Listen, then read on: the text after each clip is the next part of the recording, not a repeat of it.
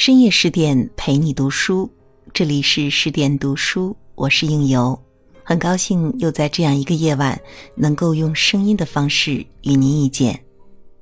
今天晚上我要与您共同分享到的美文来自余光中。假如我有九条命，如果您喜欢这篇文章的分享，记得在文末点个赞哦。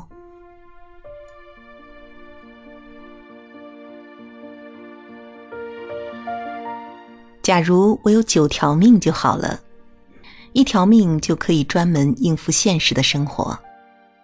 苦命的丹麦王子说过：“既有肉身，就注定要承受与生俱来的千般惊扰。”现代人最烦的一件事，莫过于办手续。办手续最烦的一面，莫过于填表格。表格愈大愈好填，但要整理和收存，却愈小愈方便。表格是机关发的，当然力求其小。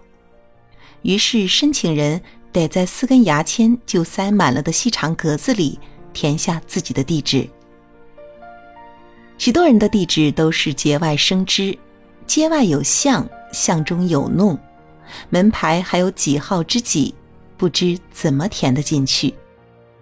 这时填表人真希望自己是神，能把须弥纳入芥子。或者只要在格中填上两个字“天堂”，一张表填完又来一张，上面还有密密麻麻的各条说明，必须皱眉细阅。至于照片、印章以及各种证件的号码，更是缺一不可。于是半条命已去了，剩下的半条勉强可以用来回信和开会。假如你找得到相关的来信。受得了邻座的烟熏。一条命有心留在台北的老宅陪伴父亲和岳母。父亲年逾九十，右眼失明，左眼不清。他原是最外倾好动的人，喜欢与乡亲切阔谈宴，现在却坐困在半昧不明的寂寞世界里，出不得门，只能追忆明隔了二十七年的亡妻。怀念分散在外地的子媳和孙女。岳母也已过了八十，五年前断腿，至今步履不再稳便，却能勉力以蹒跚之身照顾旁边的朦胧之人。她原是我的姨母，家母亡故以来，她便迁来同住，主持失去了主妇之家的所务，对我的殷殷照拂，情如半母。使我常常感念天无绝人之路，我失去了母亲，神却在补我一个。一条命用来做丈夫和爸爸。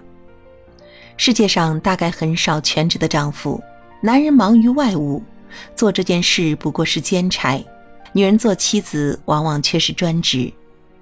女人填表可以自称主妇，却从未见过男人自称主夫。一个人有好太太，必定是天意，这样的神恩应该细加体会，切勿视为当然。我觉得自己做丈夫比做爸爸要称职一点，原因正是有个好太太。做母亲的既然那么能干而又负责，做父亲的也就乐得垂拱而治了。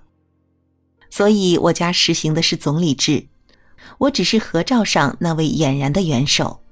四个女儿天各一方，负责通信、打电话的是母亲，做父亲的总是在忙别的事情，只在心底默默怀念着他们。一条命用来做朋友，中国的旧男人做丈夫虽然只是兼职，但是做起朋友来却是专任。妻子如果成全丈夫，让他仗义疏财，去做一个漂亮的朋友。江湖人称小孟长，便能赢得贤名。这种有有无气的作风，新男人当然不去。不过新男人也不能一世独立，不交朋友。要表现得够朋友，就得有闲有钱，才能近悦远来。穷忙的人怎敢放手去郊游？我不算太穷，却穷于时间，在够朋友上面只敢维持低姿态。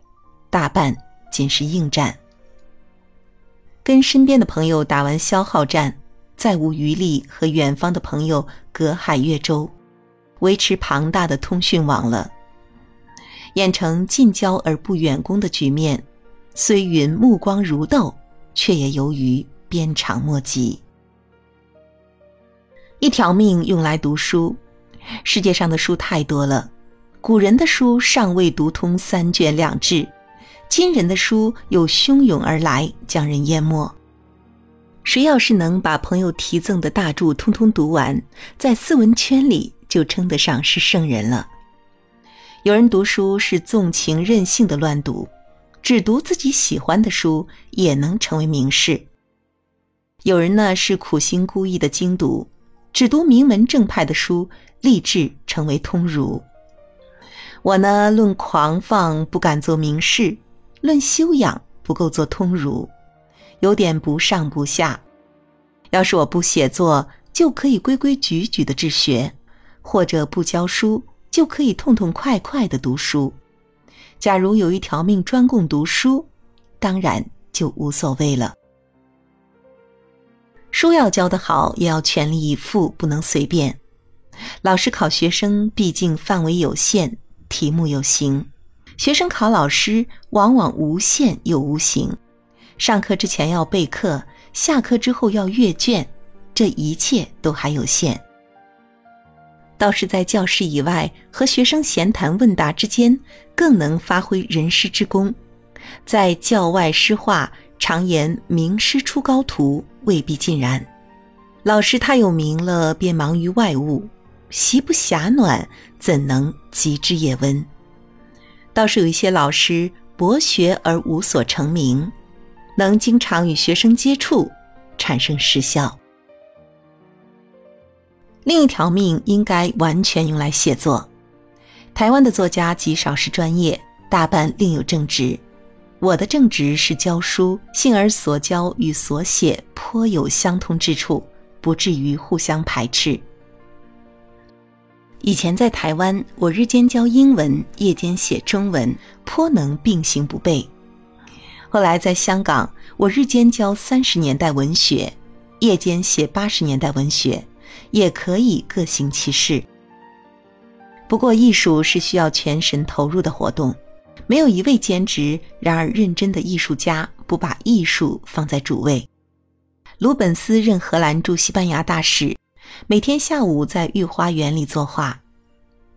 一位侍臣在园中走过，说道：“哟，外交家有时也画几张画消遣呢。”鲁本斯答道：“错了。”艺术家有时为了消遣，也办点外交。陆游诗云：“看渠胸次爱宇宙，惜在千万不一失。空回应盖入笔墨，声民清妙非唐诗。向令天开太宗业，马周玉河非公谁？后世但作诗人看，使我腹肌空嗟字。”陆游认为杜甫之才应立功，而不应仅仅立言，看法和鲁本斯正好相反。我赞成鲁本斯的看法，认为立言以足自豪。鲁本斯所以传后，是由于他的艺术，不是他的外交。一条命专门用来旅行，我认为没有人不喜欢到处去看看，多看他人，多阅他乡。不但可以认识世界，亦可以认识自己。有人旅行是乘豪华游轮，谢灵运在世大概也会如此。有人背负行囊翻山越岭，有人骑自行车环游天下，这些都令我羡慕。我所愿为的却是驾车长征，去看天涯海角。我的太太比我更爱旅行。所以夫妻两人正好互作旅伴，这一点只怕徐霞客也要艳羡。不过徐霞客是大旅行家、大探险家，我们只是浅游而已。最后还剩一条命，用来从从容容的过日子，看花开花谢，人往人来，并不特别要追求什么，也不被截止日期。所追迫。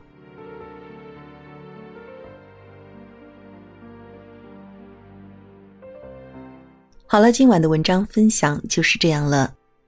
传说猫有九条命，可是，一位花甲老人幻想自己的九条命时，让人初看觉得天真可爱，细品呢，则能慢慢体会字里行间的人生历练。